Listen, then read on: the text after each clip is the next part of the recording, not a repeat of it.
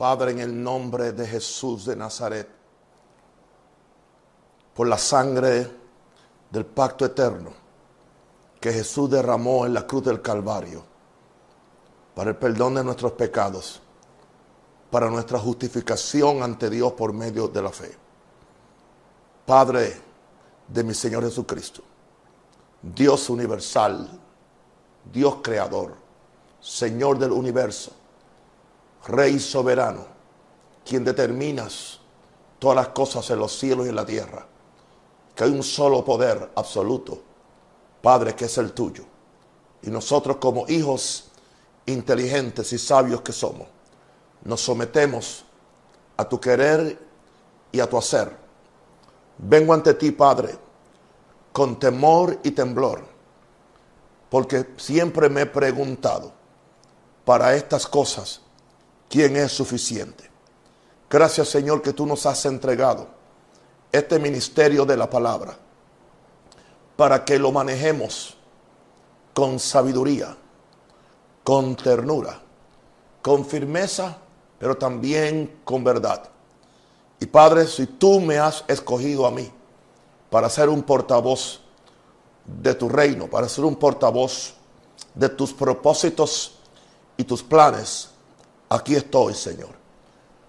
Yo me someto a la dirección del Espíritu Santo y pido que en esta noche, Señor, el Espíritu Santo me use para, para la gloria tuya. Me fortalezca la gloria de Dios. Que yo pueda, Dios, cumplir el llamado y el cometido. Porque, Señor, nadie es necesario en esta tierra que se llame cristiano o ministro que no sea de uso para Dios. Y yo soy instrumento de Dios. Lo pido en el nombre del Padre, en el nombre del Hijo y del Espíritu Santo. Y tendremos el cuidado de darte a ti, Padre Celestial, toda la gloria y la honra. Para gloria tuya y para bien de tus hijos. In Jesus' name. Amen. Muy buenas tardes, mis queridos amigos y hermanos, y mis hijos de este ministerio Maranata, tanto aquí en Panamá como en las naciones del mundo. Vengo hoy otra vez ante ustedes con temor y temblor para que aprendamos a hacer la oración siguiendo el patrón del tabernáculo. Y ya hoy entramos en la estación número 5 adoración y oración ante el altar de oro. Lo cual es una preparación para entrar al lugar santísimo, lo cual lo haremos mañana, cuando entremos a donde está el arca del pacto. Y el sábado, por la noche, haremos una oración de intercesión y también de expiación para que aprendamos a hacerlo y seamos más efectivos como intercesores sacerdotales, a lo cual Dios nos ha llamado en esta hora. Quiero que entiendas, querido, que no somos los mismos y no seremos los mismos. Estamos en la presencia del Señor continua y constantemente. Aleluya. anoche hablamos acerca de la mesa del pan. Anteriormente hablamos de la mesa donde está el candelero. Y son tres muebles que hay en el lugar santo. Y es interesante que dos de ellos son mesas y uno de ellos es un altar.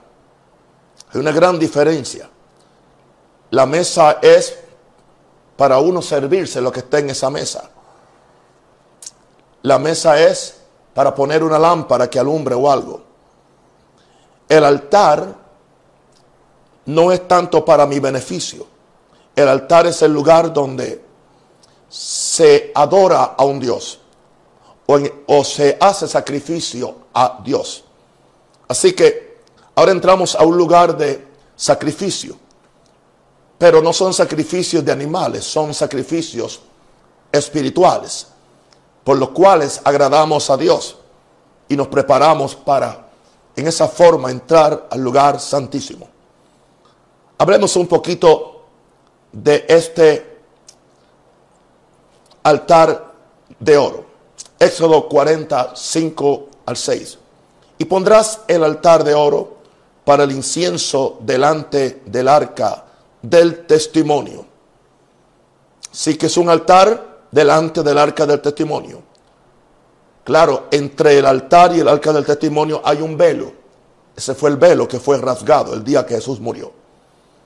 Y pondrás la cortina delante a la entrada del tabernáculo. Ahora está hablando de la, de la cortina que hay entre el atrio y la entrada al lugar santo, porque prácticamente el, tabernáculo empieza en el lugar santo, aunque a todos se le dice el tabernáculo.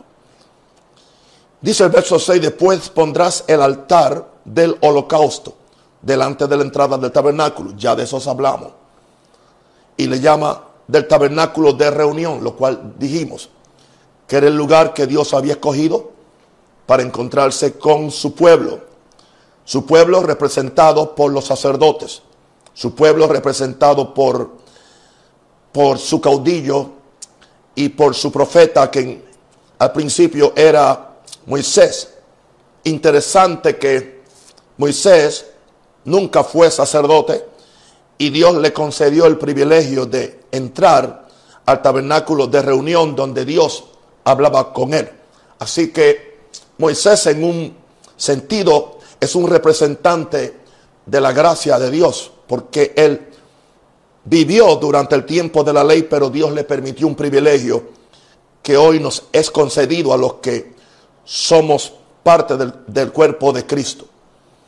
Éxodo 40, 26 dice, puso también el altar de oro en el tabernáculo de reunión delante del velo y quemó sobre él incienso aromático, como Jehová había mandado a Moisés.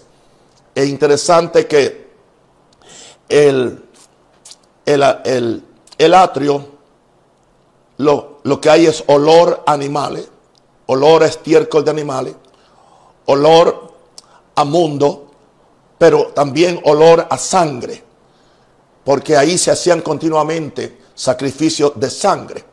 Ahora, en el lugar santo, eh, tiene que haber un olor diferente, tiene que haber un incienso aromático. Estamos hablando perfume, perfume, como Jehová había mandado a Moisés.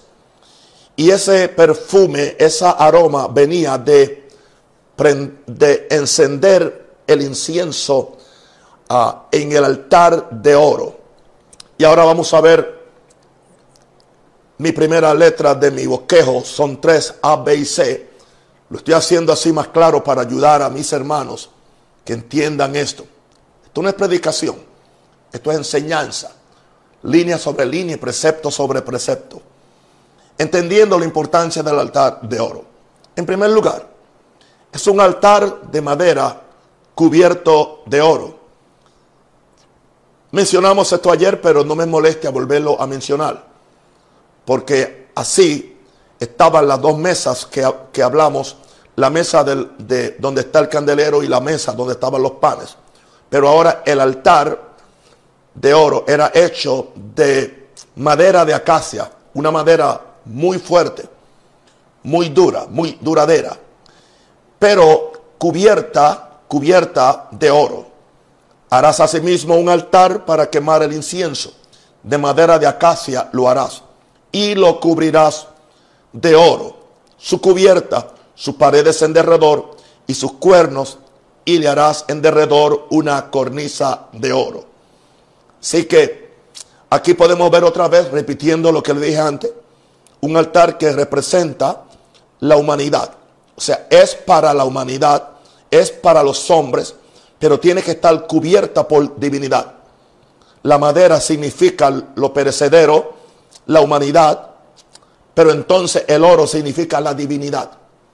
Aquí vemos que como todo esto representa a Jesús, recuerden que Jesús, el verbo se hizo carne y que él era humano, pero también estaba cubierto de la, de la divinidad de Dios, porque venía de Dios. Importante que entendamos este asunto, que hay una mezcla de lo humano y de lo divino en nuestro ejercicio como sacerdotes o como, ah, sí, como sacerdotes o como intercesores sacerdotales en el lugar santo. Número dos, mi segunda idea para explicar la importancia del altar de oro lo encontramos en Éxodo 36. Y lo pondrás delante del velo que está junto al arca del pacto, delante del propiciatorio que está sobre el testimonio. El propiciatorio y el testimonio, estamos hablando del arca del pacto, donde me encontraré contigo. Este altar es muy importante porque de las tres piezas que había en el lugar santo, es, el, es lo más cercano al lugar santísimo. Indicando esto que la operación del Espíritu Santo y la revelación del Espíritu Santo y el comer la palabra para la revelación es muy importante. Pero en orden de importancia tenemos ahora la adoración a Dios.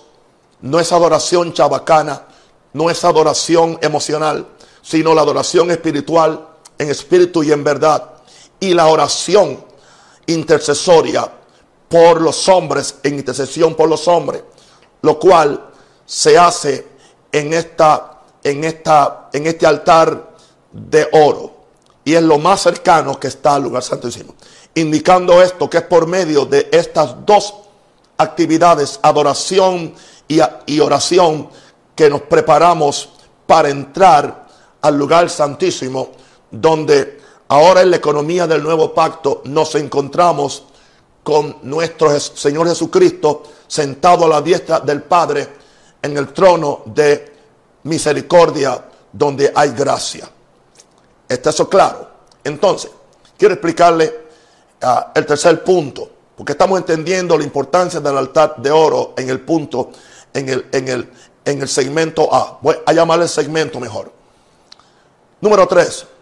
Este, este altar debe estar cubierto también con el color celestial, porque lo que se va a hacer aquí o ahí es, es del cielo y es para el cielo.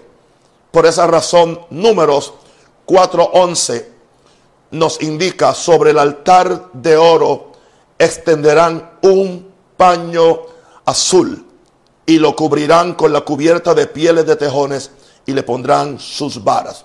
Otra vez, azul significa el cielo, azul significa lo celestial. Padre nuestro que estás en los cielos. Por eso es que los colores del tabernáculo son muy importantes. Hay un estudio completo de todo el tabernáculo, de todas las piezas, pero ese no es el propósito de este, de este seminario. Este es un seminario de intercesión, no un seminario de la definición completa o la comparación completa entre el, entre el tabernáculo y el ministerio de Jesús.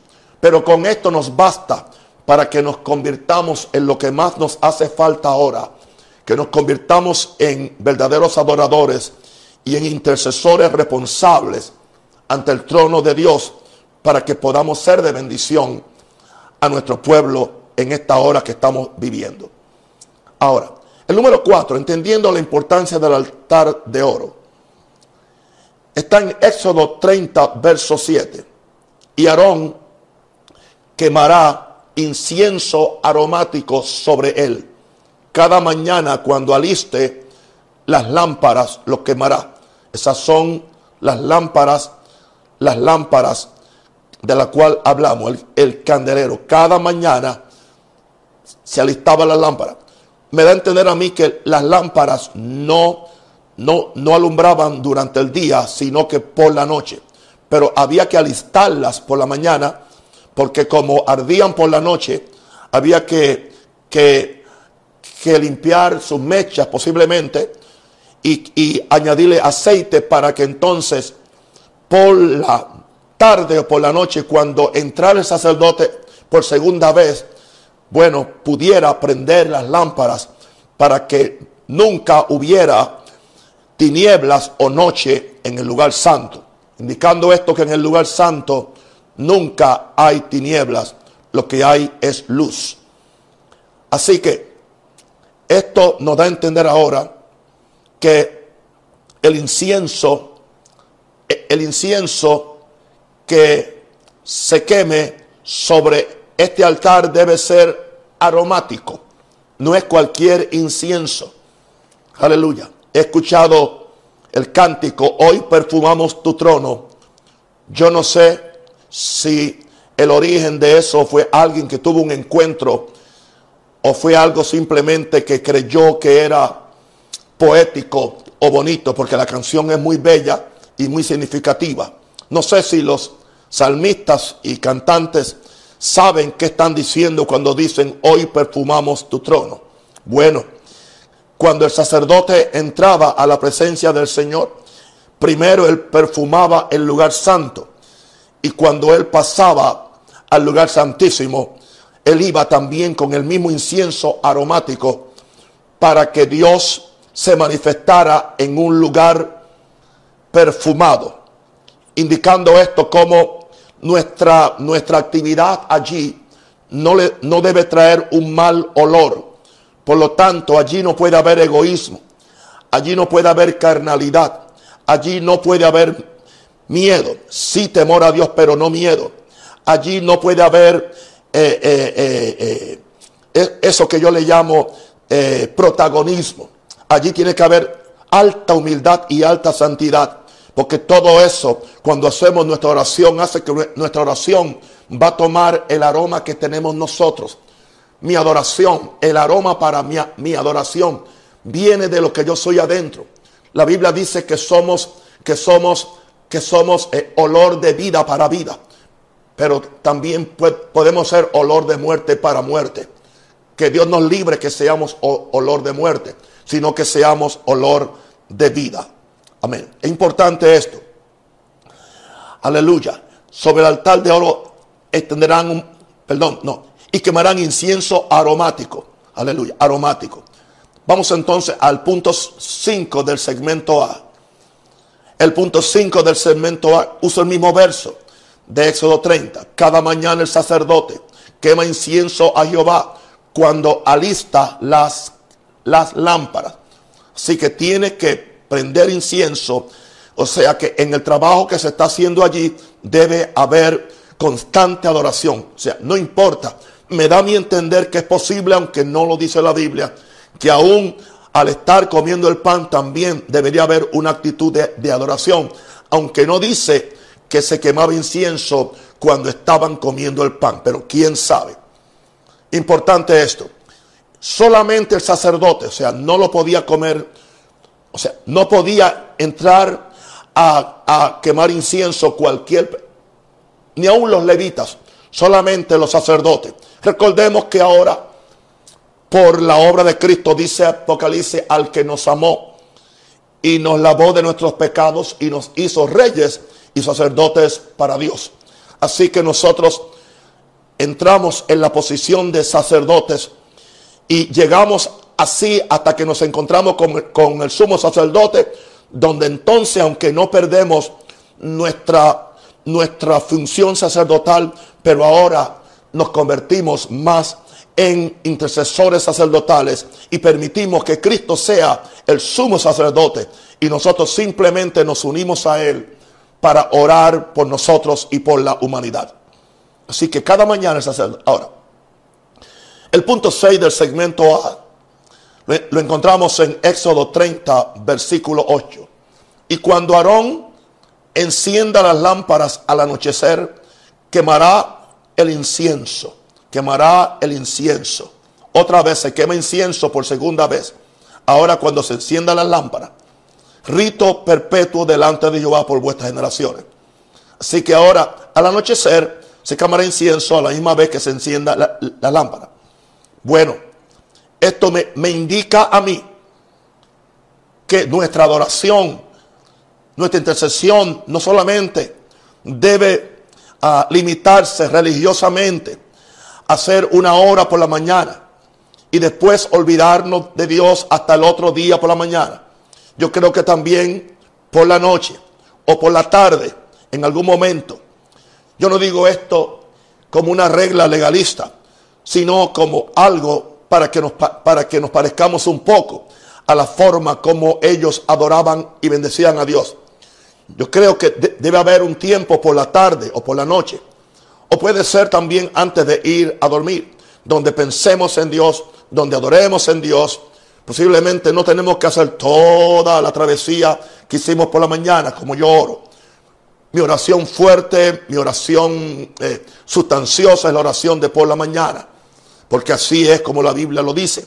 Pero entonces por la noche, algunas veces yo lo hago por la tarde, pero entonces ahora, cada vez que hacemos esa oración, ahora sí, encendemos las lámparas. encendamos nuestras lámparas al anochecer, porque no sabemos lo que va a pasar en esa noche. No sabemos si en esa noche es cuando Cristo viene.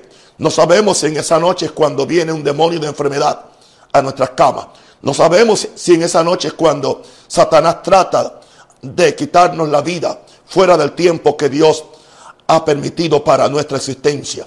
Así que quememos incienso en adoración, en alabanza, tanto por la mañana como por la noche, para que mantengamos ese perfume, ese perfume ante Dios, ante Dios.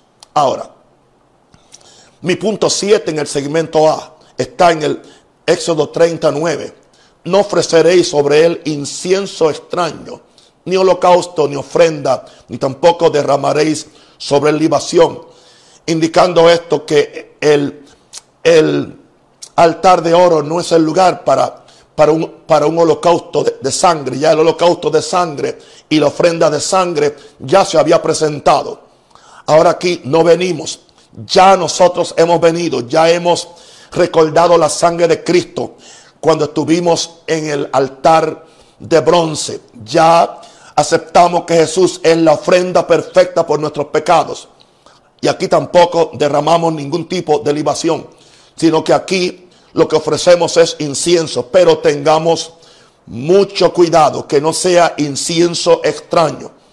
Incienso extraño indica otro incienso mal preparado, hecho, hecho a la prisa, no preparado por los levitas, los que ayudaban en el templo, sino que tiene que ser un incienso aromático, un incienso, incienso íntegro y un incienso especial.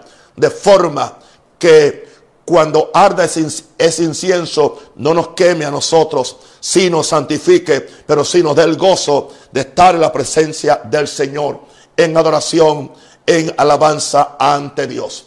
Escúcheme, escúcheme salmistas, escúcheme adoradores. Es importante que usted entienda esto, porque usted, usted no solamente es un levita, usted es un sacerdote de adoración, es un adorador sacerdotal, porque usted también tiene mucha importancia para venir a la presencia del Señor y para bendecir al pueblo que muchos se quedan afuera y solamente van a poder subir porque usted los ayuda a subir al lugar donde usted está. Pero usted nunca puede llevar a nadie al lugar que usted no conoce y que nunca ha visitado. Palabra de Dios es esta. Amén. Ahora, en mi punto, en mi segmento B, ¿qué significa venir al altar de oro? ¿Por qué razón es importante lo que Dios me ha comisionado que yo enseñe lo que nunca había enseñado. Tenía un pequeño, un pequeño escrito con unos poquitos puntos, que era lo que yo usaba por los últimos 20 años, pero ya esto se convirtió en una serie respetuosa, en una serie que va a permanecer ahí y va a ser de bendición aún después que yo me vaya al cielo. Porque hay algo que ha acontecido y ha acontecido en una semana de mucho, en, un encierro de, mucha oración y de mucha búsqueda a Dios y en un periodo de suprema santidad ante el Señor. Bien, tengo ocho cosas aquí. ¿Qué significa venir al altar de oro? Aquí no voy a, citar ninguna escritura, ya la cité. En primer lugar, ¿qué significa venir al altar de oro? Número uno, que la sangre me hizo digno, la sangre de Cristo, gloria a Dios, para ser un adorador, intercesor en verdad.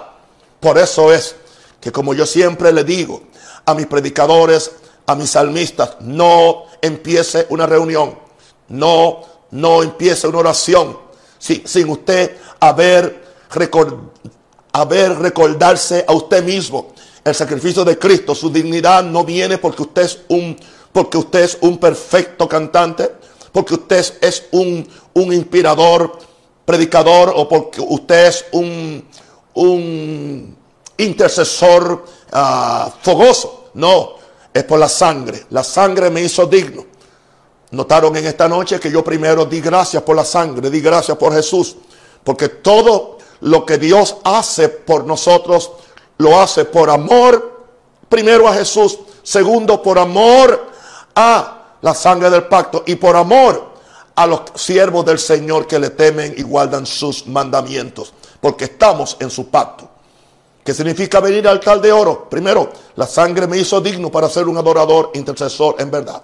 ¿Qué significa? Número dos, que en santidad y en el temor a Dios, esa santidad que conseguí al lavarme, al lavarme en el lavacro y al, y al, y al observar la ley y los mandamientos y amar la ley de Dios, amar la ley de Dios, eh, la dirección en, esta tarde de leer en voz alta ah, eh, el, el, Salmo 119. Uh, qué, qué, amor tenía David a la ley de Dios. Era un enamorado de la ley de Dios. Aleluya. Interesante que la, la palabra ley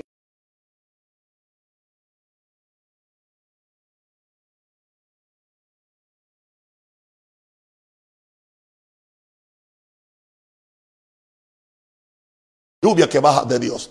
En Santo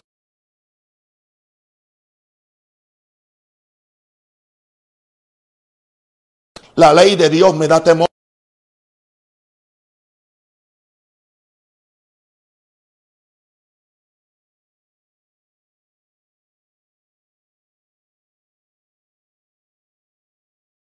misma agua de la palabra para yo poder ser santificado y para yo poder eh, abrir esa cortina que hay entre, entre el atrio y el lugar santo para poder acercarme a la presencia. Número tres, ¿qué significa venir al altar de oro? Con la nutrición y fe del pan de la palabra, el cual esos panes están, están en, la, en, en la mesa de los panes. Me acerco a Dios sabiendo que Él está esperando detrás del velo. Así que esa palabra, esos panes que yo comí, aleluya, me, dan nutrición, pero también me, dan la fe para yo poderme acercarme a Dios. Porque el que se acerca a Dios debe, debe creer que Él es y que Él es un gran donador de los que le temen. Yo debo creer que Él es y que Él está ahí detrás del velo esperando para darme lo que yo necesito. Y Él mejor que yo sabe lo que yo necesito. Y es posible que cosas que yo pido Él no, no me las va a dar. Porque Él es un Padre bueno que sabe que me pueden hacer daño. Pero Él no me va a dejar padecer hambre. Él no me va a abandonar. Porque Él ha prometido estar conmigo hasta el fin del mundo. Ahora, ¿qué significa venir al altar de oro? Número cuatro, la luz y el poder del Espíritu Santo. Esto, estoy hablando del candelero, me quita las tinieblas de mi alma y me empodera para ser un adorador en espíritu y de verdad. Por eso necesito la luz, la, luz me da iluminación. La luz quita las tinieblas que puedan haber en mi alma, la confusión. Y esa luz que es el candelero con sus siete brazos, son los siete espíritus de Dios que es la plenitud del, del Espíritu Santo. Así con el poder del Espíritu Santo me quita las tinieblas de mi alma y me empodera para ser un adorador en espíritu y en verdad, porque eso es lo que voy a hacer al frente de el altar de oro. Ahora, número 5. ¿Qué significa venir al altar de oro? Número 5. Vengo con la expectativa de encontrarme con un padre que me ama. porque lo que me debe mover a mí es el amor a Dios que el Padre me ama. Aleluya. Porque como yo sé que el Padre me ama, desde que yo me encuentro en el altar de bronce, que es la cruz de Jesús, porque de tal manera amó Dios al mundo. Gloria a Dios. Y Dios no, no me amó una vez en pasado. Dios me sigue amando igual. Simplemente Él quiere bendecirme. Y Él quiere que yo entre bajo la sombrilla de su gracia y bajo el respeto y obediencia a su pacto para que ese amor pueda cubrirme y bendecirme y nutrirme. Así que yo vengo con amor. Yo no vengo simplemente con obligación o simplemente para cumplir una hora o dos horas o para tener un testimonio de, de decirle y actarme con la gente lo mucho que lloro. Nada de eso es. Vengo con la expectativa de encontrarme con un padre que me ama. Claro, claro, es posible que en el Antiguo Testamento los, los sacerdotes ceremoniales ya era una pura ceremonia y perdieron, perdieron eh, eh, eh, la inspiración y el amor de encontrarse con un padre que lo amaba. Lo mismo pasa ahora en el Nuevo Testamento. Hay personas que simplemente predican por deber, cantan por obligación, hacen esto por, por la razón que sea, pero no hay amor. Vas a perder el tiempo. Dios es amor y Él espera que vengamos a Él con amor. Es una de las primeras cosas que yo le digo a las 5 de la mañana. Ya antes de brincar de la cama, te amo Jehová Dios, te amo Jesús, te amo Espíritu Santo. Basura, bacachira. Gracias Padre, te amo, te amo, te amo. Ahí donde está, levanta la mano y dile, te amo Padre Dios. Dile, te amo Padre Dios. Dile, gracias por enviar a Jesús. Y ahora dile, Jesús, te amo Jesús. Gracias por tu obedecer y ser el Cordero de Dios que quitaste mi pecado. Te amo Espíritu Santo porque tú estás conmigo. Y aunque les sorprenda, le digo a mis ángeles que son mis escoltas, los amo a ustedes porque me ha librado de muchos peligros y siempre están conmigo, como están conmigo en esta noche, cuidándome y guardándome. Aleluya. Ahora, en el punto 6 del segmento B, mi alma se enciende, claro, claro, con la sangre, con la santidad, con la fe, con la luz del Espíritu Santo y con el amor de Dios. Es normal mi alma se enciende. Y yo quiero que tú entiendas, cuando yo organicé esto, yo no sabía lo que estaba haciendo. Yo estaba simplemente pariendo un mensaje, pidiendo al Espíritu Santo. Y veo ahora el orden y la armonía que Él tiene para hacer cosas que van más allá de lo, de lo, que, uno, de lo que uno sabe o lo que uno entiende. Esto se llama el ministerio del Espíritu, no el ministerio de la letra que lo que hace es matar a la gente. Ahora, mi alma ahora, aleluya, mi alma que está redimida por la sangre, mi alma que está santa, gloria a Dios. Ah, mi vida que está llena del pan de vida, gloria a Dios. Ah, mi vida que está empoderada y habilitada por el poder del Espíritu Santo y está iluminada. Oh, gloria a Dios. Mi vida que está llena del amor de Dios ahora se enciende en acción de gracia, de alabanza y de adoración a Dios y de intercesión para ser un instrumento de Dios de bendición para otros. Número 7. ¿Qué significa venir al altar de oro? Quemando el incienso de mi alabanza e intercesión, lleno el lugar del perfume y la fragancia del cielo. Hoy perfumamos tu trono, hoy perfumamos tu trono. Eso es lo que estamos haciendo, quemando el incienso de, de mi alabanza. Aleluya. Yo debo, yo debo alabar, aleluya, hasta que salga el incienso. Yo debo orar interceder hasta que, hasta que salga el perfume, aleluya, hasta que se sienta, gloria a Dios, que mi perfume está trayendo a Dios, mi perfume está llenando mi alma, mi perfume está sacando toda peste a pecado, toda peste a mundo, toda peste a egoísmo, para que entonces yo pueda, aleluya, ser lleno del perfume y la fragancia del cielo, de gloria al Señor allá. Les amo en el nombre del Señor. Número 8. ¿Qué significa venir al altar de oro? Número 8 es en medio de esa nube de incienso aromático que eventualmente Dios enciende, desciende y podemos comunicar. Y es cuando Dios me habla. Ahí es cuando vamos a entrar ya. Ya esto sucede cuando entramos a lo que vamos a entrar mañana, que se supone que entremos en medio de una nube de incienso aromático. Y en esa nube es que Dios viene y Dios se sienta, toma su lugar en el asiento de misericordia o el propiciatorio. Gloria a Dios, que es el trono donde Dios está sentado con Jesucristo a su diestra. Y es ahí donde podemos comunicar. Es ahí donde me encuentro con Dios. Es ahí donde Dios habla conmigo. Tuve esta experiencia esta mañana cuando Dios me habló. Porque en esta mañana yo hice la oración del tabernáculo y fue maravillosa. Aún para mí como nunca la había hecho. Ahora, en mi segmento C es una pregunta.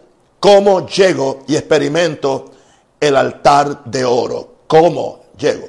Bueno, le voy a decir cómo yo lo hacía, porque esto es parte de lo que yo hacía hace 20 años y se convirtió en el tercer punto o el tercer segmento para esta lección. En primer lugar, yo le digo, gracias Espíritu Santo por iluminarme el camino al altar de oro. Él fue quien me alumbró.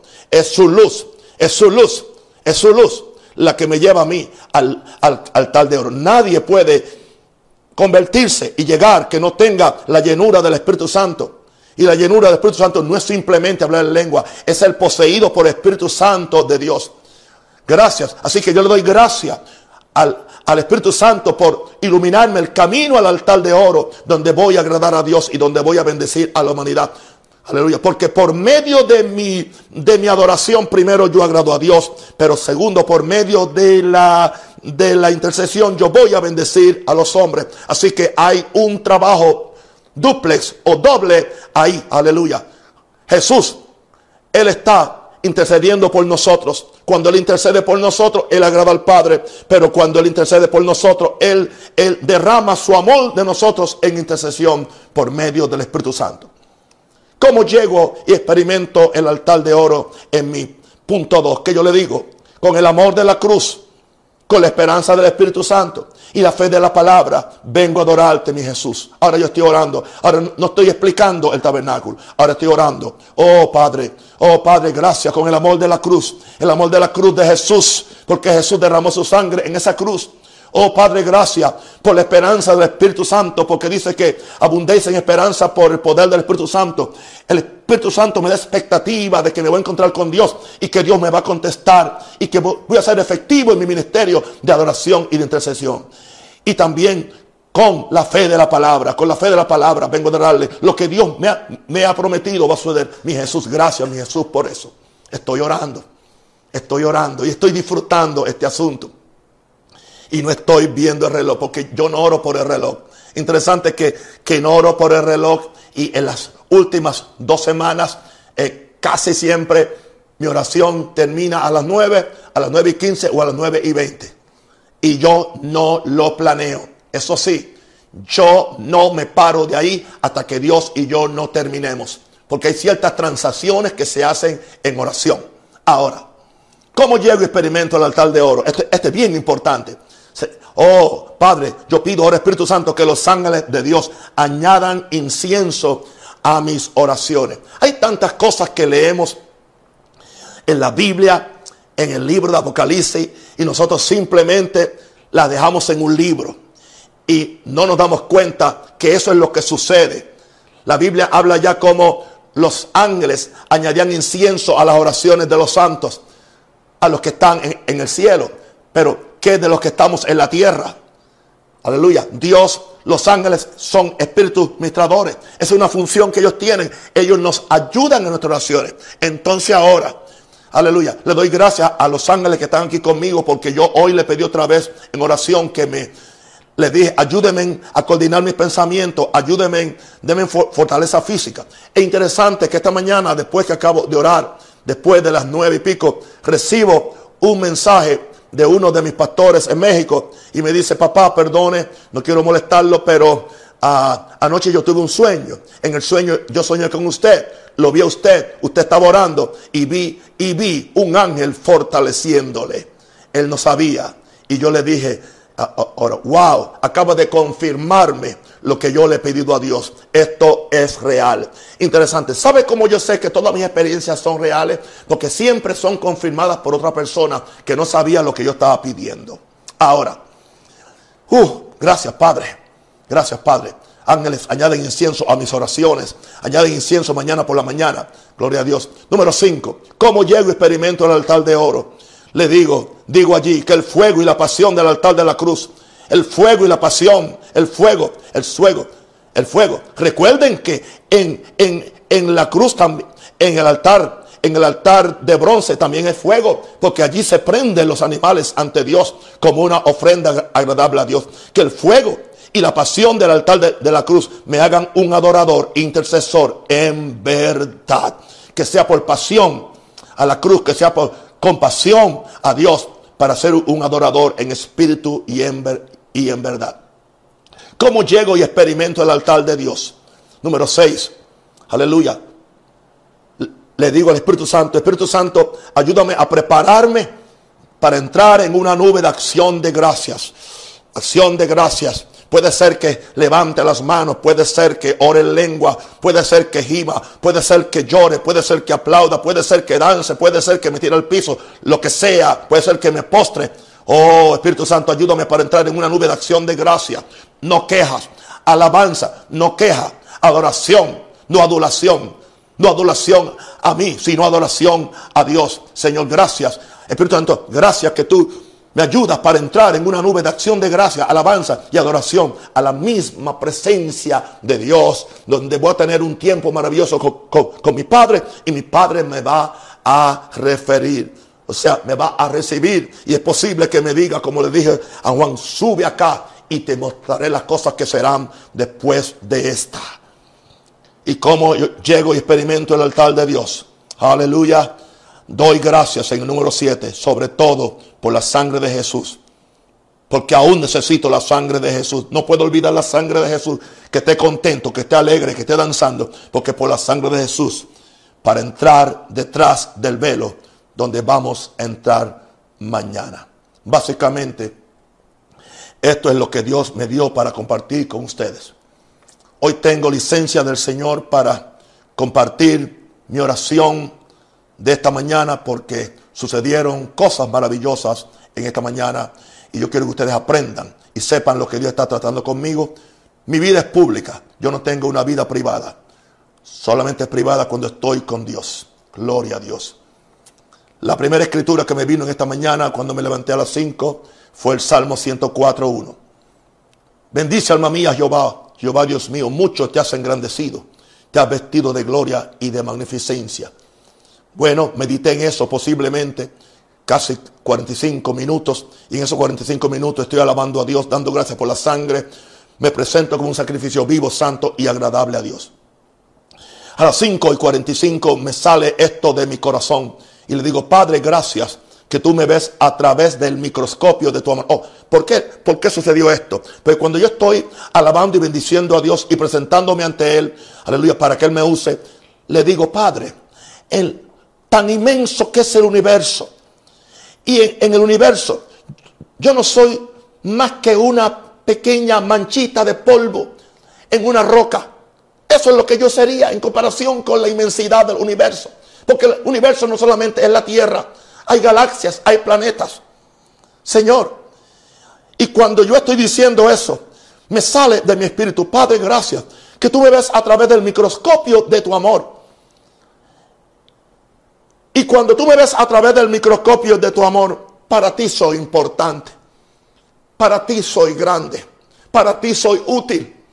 Porque ya tú no me ves. Pero la razón por la cual tú me ves así es porque yo me tengo que seguir viendo así como un vaso de barro que necesita de ti, Señor.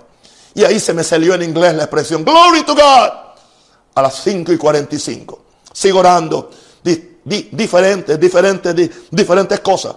Y a las 6 y 21 me sale esto de, mi espíritu, que puede ser una oración o puede ser una dirección de Dios, pero aquí no, no puedo decir que Dios dijo.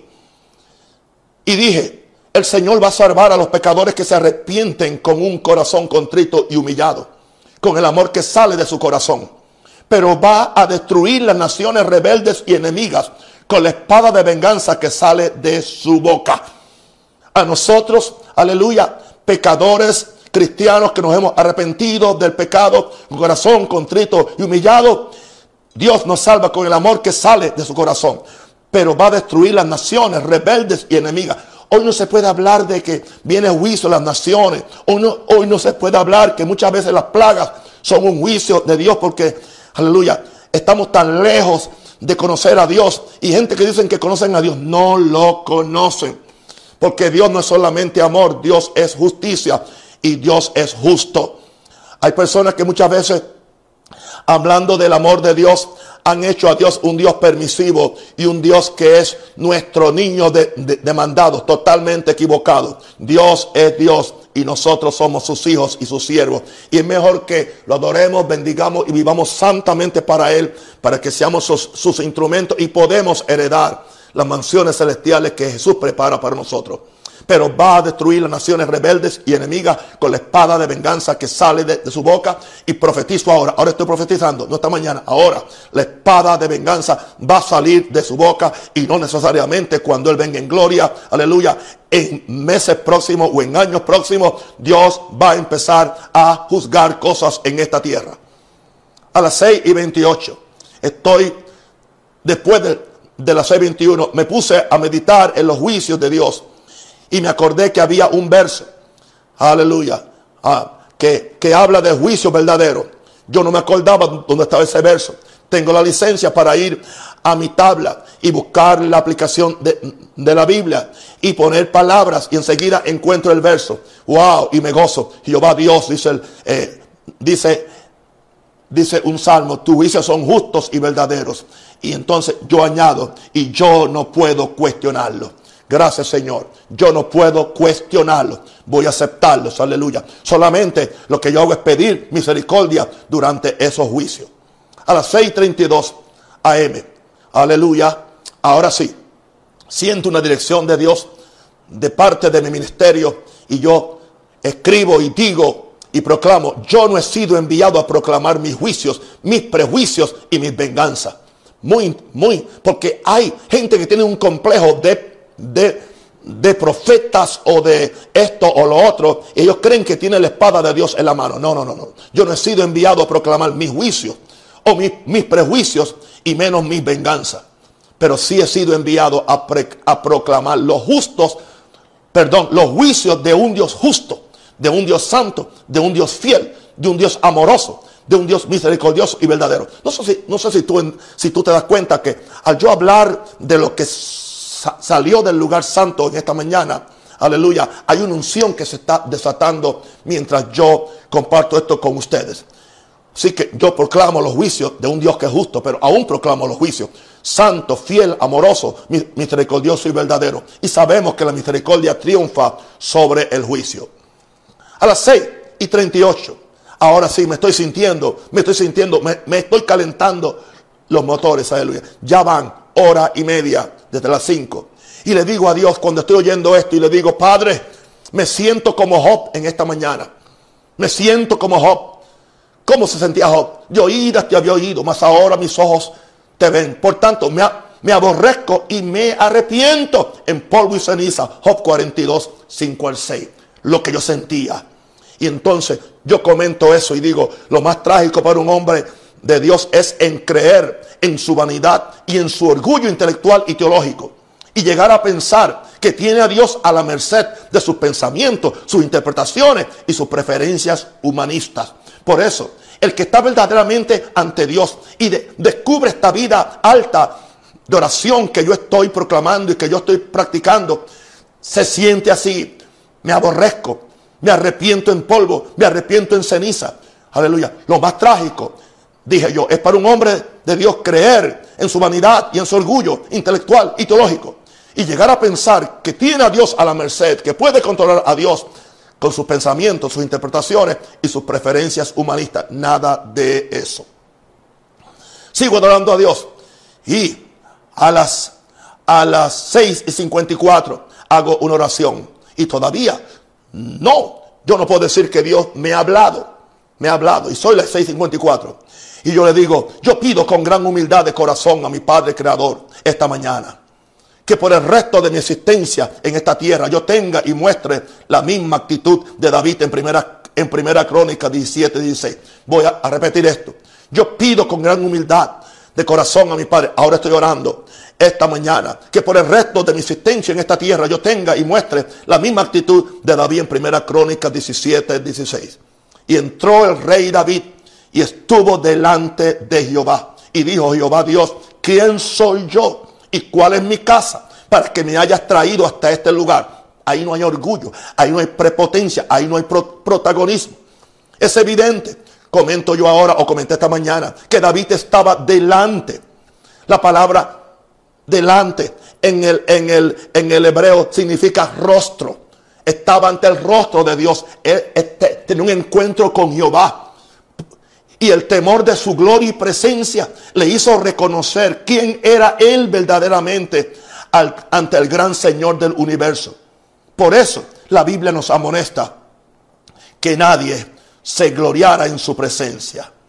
Y es ahora a las 7 y 8 cuando empecé a entrar al tabernáculo de reunión usando la oración que le he compartido a ustedes a las 7 y 8, indicando esto que llevo dos horas. Aleluya. A las 7 y 20, aleluya, ya siento y le digo a mi Dios, vengo como un sacerdote del nuevo pacto y recibo la sangre de Cristo sobre el lóbulo de la oreja derecha. Aleluya. Sobre el dedo pulgar de mi mano derecha y sobre el dedo pulgar de mi pie derecho. ¿Por qué hice esa oración? Porque me acordé, aleluya, que a Aarón y a sus hijos que eran los sacerdotes, antes de poder entrar por primera vez, aleluya, a, a ese ministerio de intercesión, por el pueblo, tenían que, que, recibir la sangre primero en, en, su oreja derecha. Y yo le decía al Señor, la sangre para, para que tú purifiques mi oído de forma que yo pueda oír bien. Padre, la sangre sobre el dedo pulgar de mi mano para que tú purifiques mis acciones, mis obras. Y la sangre sobre el, dedo pulgar de mi pie derecho para que tú santifiques mi caminar en Dios. Aleluya. Ahí yo estoy ya entrando, entrando, entrando. Estoy disfrutando la oración. Y me pasó algo hoy por primera vez a las 7 y 38. Por primera vez en mi vida percibí un leve olor a jazmín en mi olfato cuando haciendo la oración del tabernáculo me moví al altar de oro. Eso fueron a las 7 y 38. Ya ya habían pasado 20 minutos, aleluya, porque empezamos a las 7 y 8. Por primera vez en mi vida percibí un olor a jazmín en mi olfato cuando haciendo la oración del tabernáculo me moví al altar de oro y pedí, pedí, pedí prender el incienso con el fuego que viene del, can, del candelero. Pedí que se prendiera el fuego. Santo el Señor. Sigo orando, sigo buscando a Dios, sigo orando por tantas cosas. Y a las 7 y 53 me, me, me pregunto yo, ¿por qué huele a flores ante el altar? Escúchenme en esto, esto, esto, esto es maravilloso. ¿Por qué huele a flores ante el altar de oro? Y yo mismo me, contesto, yo estoy, yo estoy en una presencia espiritual donde, cualquier cosa que yo digo, básicamente son los pensamientos que Dios está poniendo en mi corazón. No hay forma que el diablo intervenga, aleluya, o, que la carne, porque ya es muy tarde, van dos horas conectado con Dios. ¿Por qué huele a flores ante el altar de oro? Porque ahí es que le estamos trayendo nuestro amor a Dios. Nuestra alabanza nace del amor que le tenemos al Cordero de Dios por su sangre y al Padre Celestial por tanto amor, por amar tanto al mundo. Por eso es que es un olor fragante. Por eso es que en esta mañana me olió a jazmín. Muy leve, pero yo sabía que era eso. Sigo orando, sigo orando. Y ahora ya llegamos a las 8 y 28. Y finalmente, finalmente, Dios me habla. ¿Cómo te lo sabe? Yo lo sé porque lo sé. Yo sé cuando Dios me habla. Yo no digo que me está hablando totalmente. Estoy recibiendo ideas y pensamientos, pero ahora Dios me habla a las 8 y 28 y quiero que escuchen bien esta profecía. Tomo total responsabilidad. Y kababa sondaraba. Riba kotoroshela bakotorobosaya. Renda katira bakotoroboshira bakaya basaya. Y esta es la palabra del Señor para la iglesia de Jesús en Panamá, en Latinoamérica y en el mundo entero. Oh, gloria a Dios. Habrá un segundo azote de cuerdas para que el templo de Dios sea otra vez una casa de santidad, una casa de oración, una casa de adoración, una casa donde se enseña la ley de Jehová y una casa de poder. Aleluya. Dice el Señor. Y yo no digo esto casualmente, dijo el Señor. Habrá un segundo azote de cuerdas para que el templo de Dios, Dios va a entrar a su templo, Jesús va a entrar a su templo con un azote de cuerdas. Él va a sacar las profecías falsas que prometen cosas que Dios dijo y Dios no dijo nada. Él va a sacar las profecías que no son otra cosa que la gente divulgando el chisme que alguien le, trajo. Para que las multitudes crean que es un profeta. Él va a, darle un azote a todas las formas incorrectas de recibir ofrendas que se están haciendo y cómo están sufriendo esos mercaderes del templo con esta pandemia. Viene un azote de cuerda para los que se han autodenominado apóstoles o profetas sin Dios nunca haberle llamado ni una cosa ni la otra. Viene un azote de cuerda para los que están en pecado, ocupando los púlpitos o ocupando posiciones de poder y de autoridad. Viene y van a ser avergonzados públicamente, dice el Señor. Rama Koshatira Bakaya. Un azote. Voy a repetir otra vez lo que dijo Dios. Habrá un azote de cuerda para que el templo de Dios sea otra vez una casa de santidad, una casa de oración, una casa de adoración, una casa donde se enseña la ley de Jehová y una casa de poder, dice el Señor. Wow.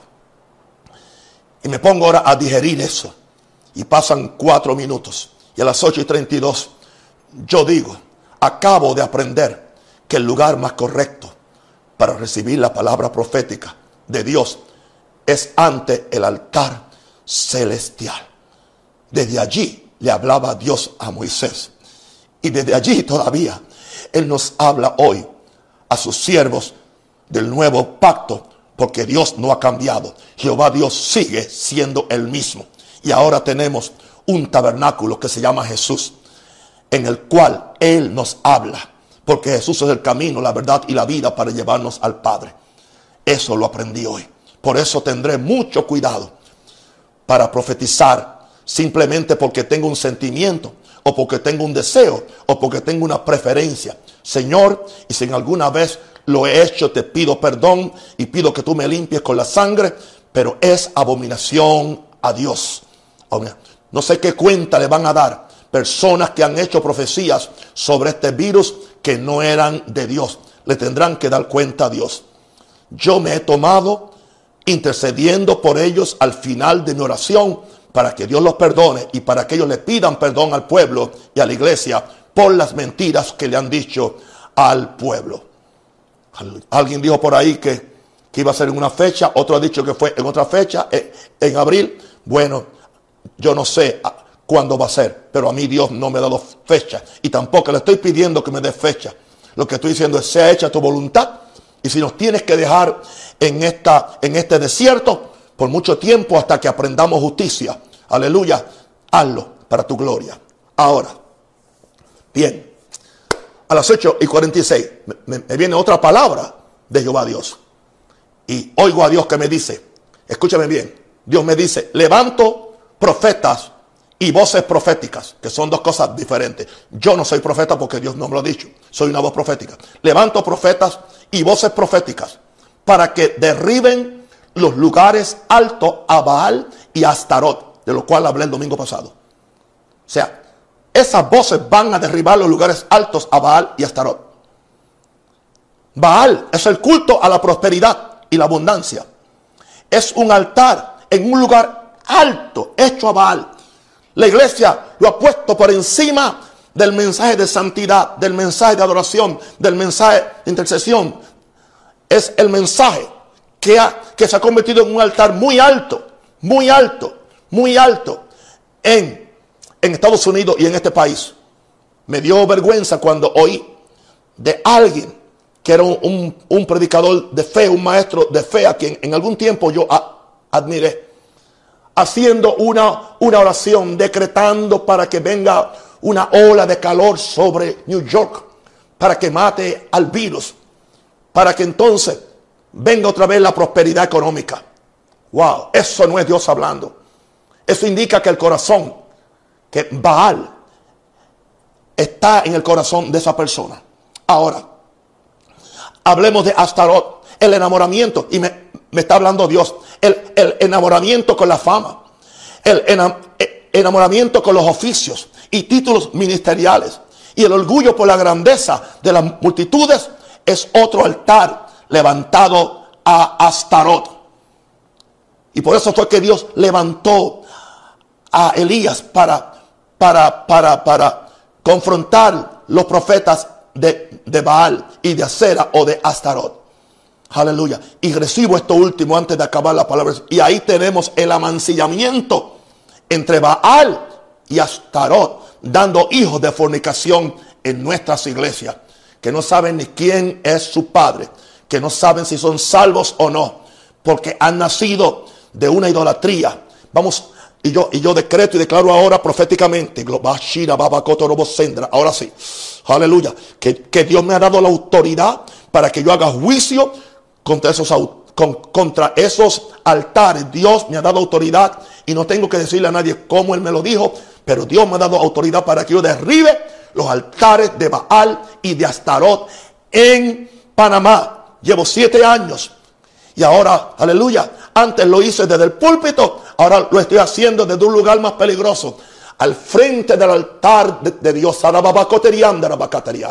El único Dios que habrá sobre Panamá es Jehová Dios, aleluya. No es el dinero, no es la fama, no son los títulos. No, no, no, no.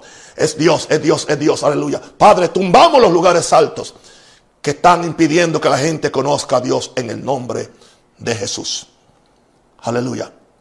A las nueve de la mañana, hoy tomé la Santa Comunión. Y mientras estoy de pie con el pan y la copa de la Santa Comunión ante mí, y estoy dando gracias al Padre Celestial por el Cordero de Dios y por la sangre del pacto eterno de Jesús. Empiezo a hacer memoria de cómo Dios me ha traído todos estos años, revelándome poco a poco la presencia espiritual de Jesús en la Santa Comunión. Y empiezo a darle gracias ahí al frente de la copa y, del pan. Porque ahora puedo hacer expiación, intercesión por la iglesia de Jesús y por el mundo intercedía hoy, hoy por el mundo, intercedía por China, por España, por Francia, por América y por Ecuador, que son, y por, que son los lugares más afectados por esta pandemia. Y yo, cuando oraba por esta pandemia, azotando los países, yo decía, proteja a tus hijos en China. Iba a decir ya, proteja a China. Dios me corrigió. Y me dijo, no, no, no, no, no, no, no. Ora en esta forma, proteja a tus hijos en China hablándole a Dios. Y ten misericordia de China. Y entonces entendí ahora, entendí ahora, como nunca, que puedo orar para que Dios proteja a sus hijos de toda plaga en cualquier país, porque Dios tiene pacto con ellos. Pero solamente puedo pedir misericordia por los impíos y pecadores, porque ellos no están bajo la cobertura del pacto de la sangre de Cristo. Por lo tanto, con todo respeto, y yo lo he hecho, me he arrepentido. Yo no puedo poner la sangre sobre ningún país, sobre los pecadores, sobre los impíos. Yo solamente puedo, puedo, puedo pedir misericordia. Yo oro por los hijos del pacto. Yo oro por los hijos de Dios y pido que sean protegidos. Pero entonces ahora yo no oro por juicio para las naciones. Aunque Dios envía juicio, yo envío, Señor, en medio del, del juicio, ten misericordia de China Ten misericordia de América, ten misericordia de, Ecuador, ten misericordia, Señor, de estos países. Aleluya. Eso fue lo que descubrí esta mañana. Cambió mi teología, cambió mi vida de oración. Y Dios tiene un gran sentido de responsabilidad de hacerme ver que no estoy loco. Como dos horas más tarde, posiblemente por ahí, a las nueve y media o antes de las diez, estaba hablando con el pastor, y voy a mencionar el nombre, pastor Joel Becerra, nuestro pastor de Maranata en Colón. Y ah, lo llamé porque tenía ciertas inquietudes acerca de, lo que está pasando con este plan mundial, de no solamente la pandemia eh, del virus, sino la pandemia eh, eh, económica que va a venir sobre, sobre el mundo. Aleluya, en preparación para, para el control del anticristo. Y entonces, hablando con, Joel, le cuento lo que Dios me ha dicho en esta mañana. El muchacho se tiene un grito y me dice, el pastor Joel, que anoche en sueños yo le había dicho lo mismo. Él se había acostado preocupado por lo que está pasando. Señor, ¿cómo oro? ¿Cómo no oro? ¿Cómo, cómo afrontamos este asunto de orar por tanto pecado, de tanta gente pecaminosa? Dice que cuando él estaba así, yo me le presento en el sueño. Y yo le dije exactamente, le dije, bueno, el Señor dice que tú simplemente ores para que el Señor proteja los hijos y le envíe misericordia a, a las naciones. Y que yo le dije en el sueño, aleluya, la sangre Ellos no están bajo el pacto de la sangre, sino que están bajo el pacto de la sangre los que, los que han recibido a Jesús y están en obediencia al pacto. Para ellos simplemente invoca la misericordia.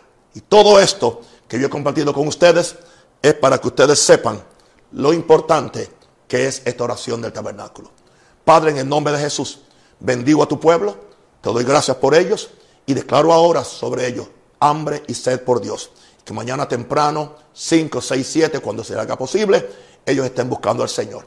Les amo y les quiero y la bendición son sobre ustedes. Hasta mañana.